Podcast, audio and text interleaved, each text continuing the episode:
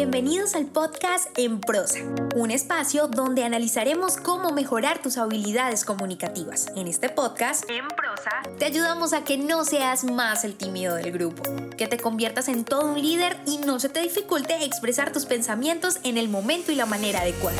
Hemos seleccionado los mejores temas. Tendremos entrevistas con personas que tienen experiencia en ello, donde analizaremos de manera muy sencilla, desmenuzaremos la información para que lo aprendas y practiques en cualquier área de tu vida.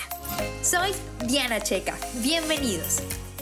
Bienvenidos. Estamos de modo en prosa. Y eso significa que es un nuevo episodio para aprender y poner en práctica una nueva habilidad comunicativa.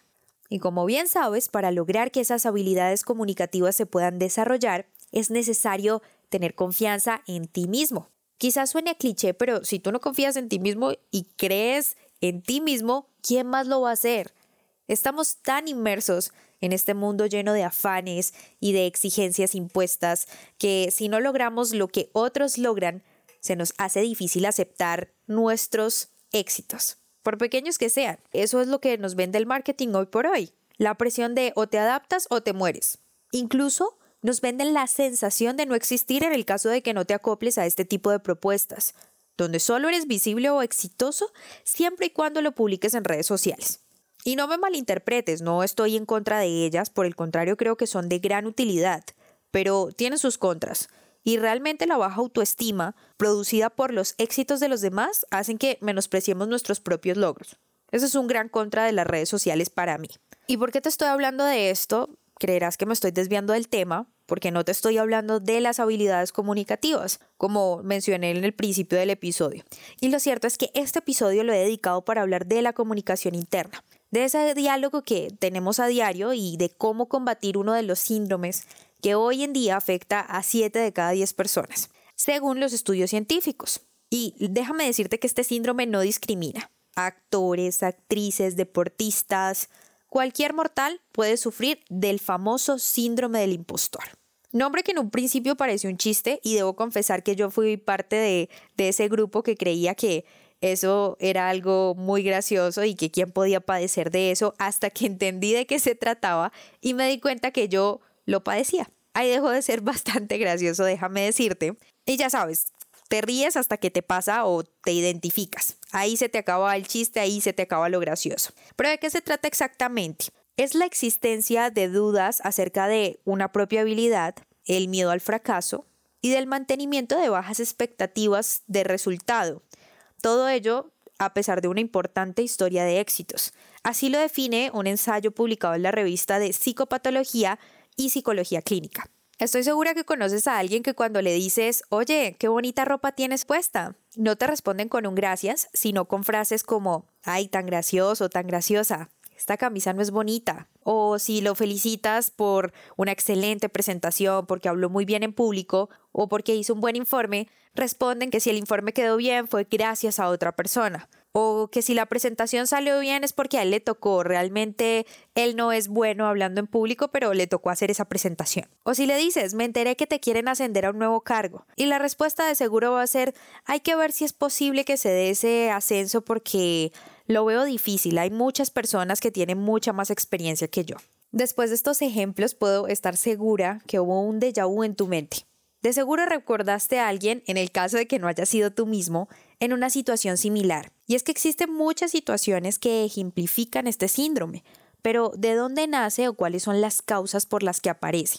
Hay estudios que revelan que se puede dar en ciertas familias donde existía la presión por buenas calificaciones o donde siempre se reconocía a alguien por sus competencias, por otro lado, el asumir un nuevo rol o exponerte ante algo desconocido hace que sientas que no eres capaz o suficiente, entre muchas otras causas.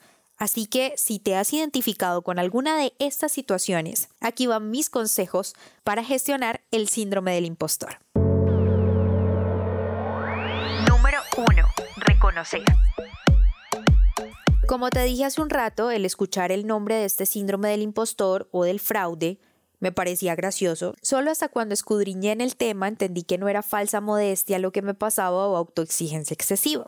Por eso mi invitación es a que te hagas algunas preguntas y tú mismo determines si estás padeciendo este síndrome o no. Puedes para esto comenzar por reflexionar.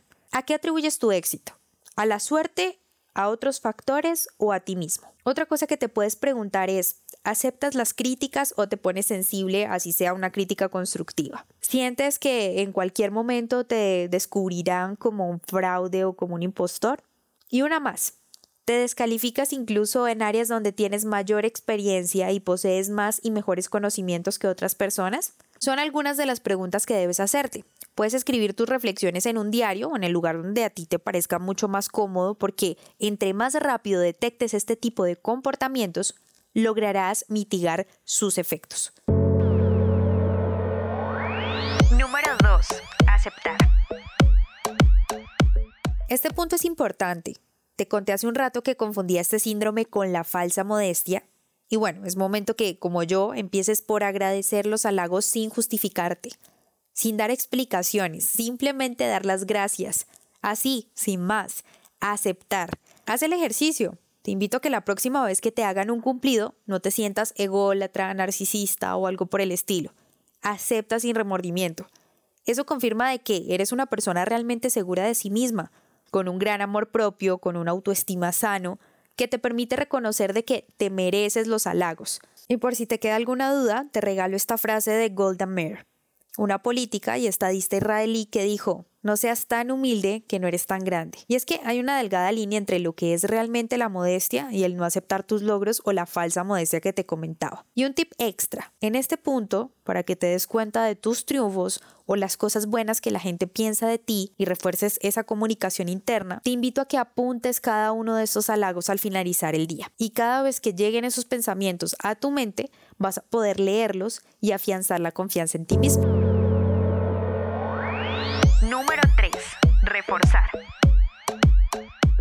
Decía Tito Livio, el historiador romano, que cualquier esfuerzo resulta ligero con el hábito. Has atribuido tus éxitos a la suerte o a otros factores. Y es que lo que a ti te parece fácil, a otros puede que no. No significa que no requiera esfuerzo o habilidades. Recuerdo mucho una historia que me contaba mi papá sobre un mecánico explicando el ajuste que le había hecho al carro.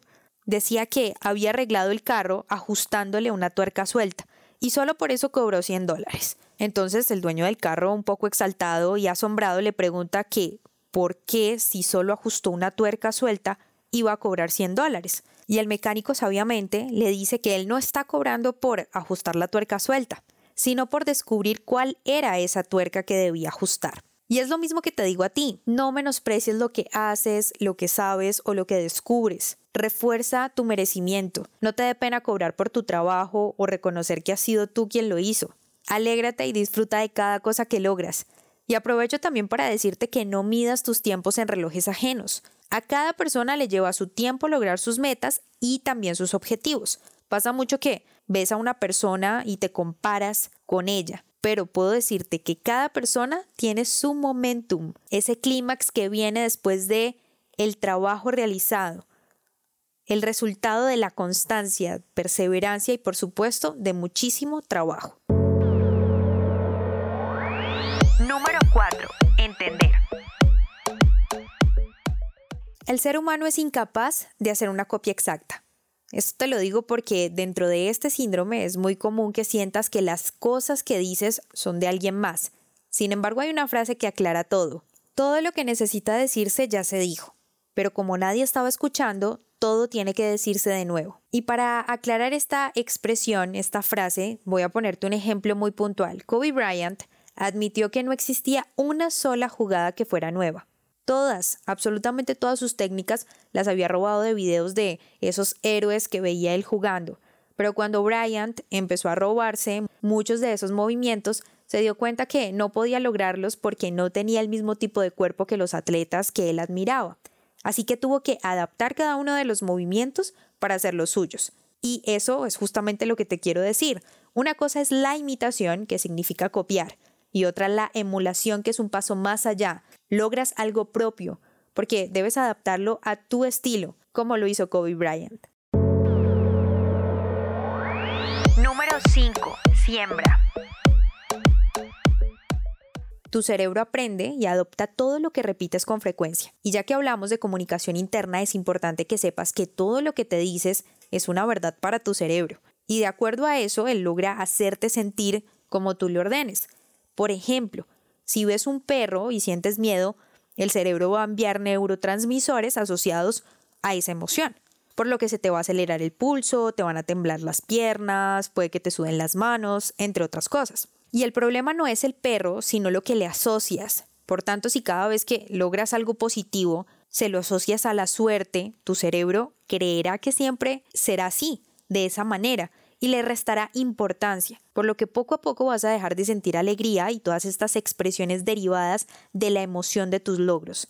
Así que la idea es sembrar pensamientos potenciadores y para ello te reto a que por 21 días agradezcas 10 cosas que pasen en tu día o 10 logros y lo hagas antes de dormir. Te aseguro que después de 21 días, que es el tiempo que se estipula como creación de un hábito, tu percepción será otra y tu comunicación interna será totalmente diferente. Entonces al hablar en público, tus logros, tus relaciones, todo eso va a mejorar. Vas a ser una persona con mayor confianza en sí misma y así lograrás sentirte merecedor y dejar a un lado el auto boicot.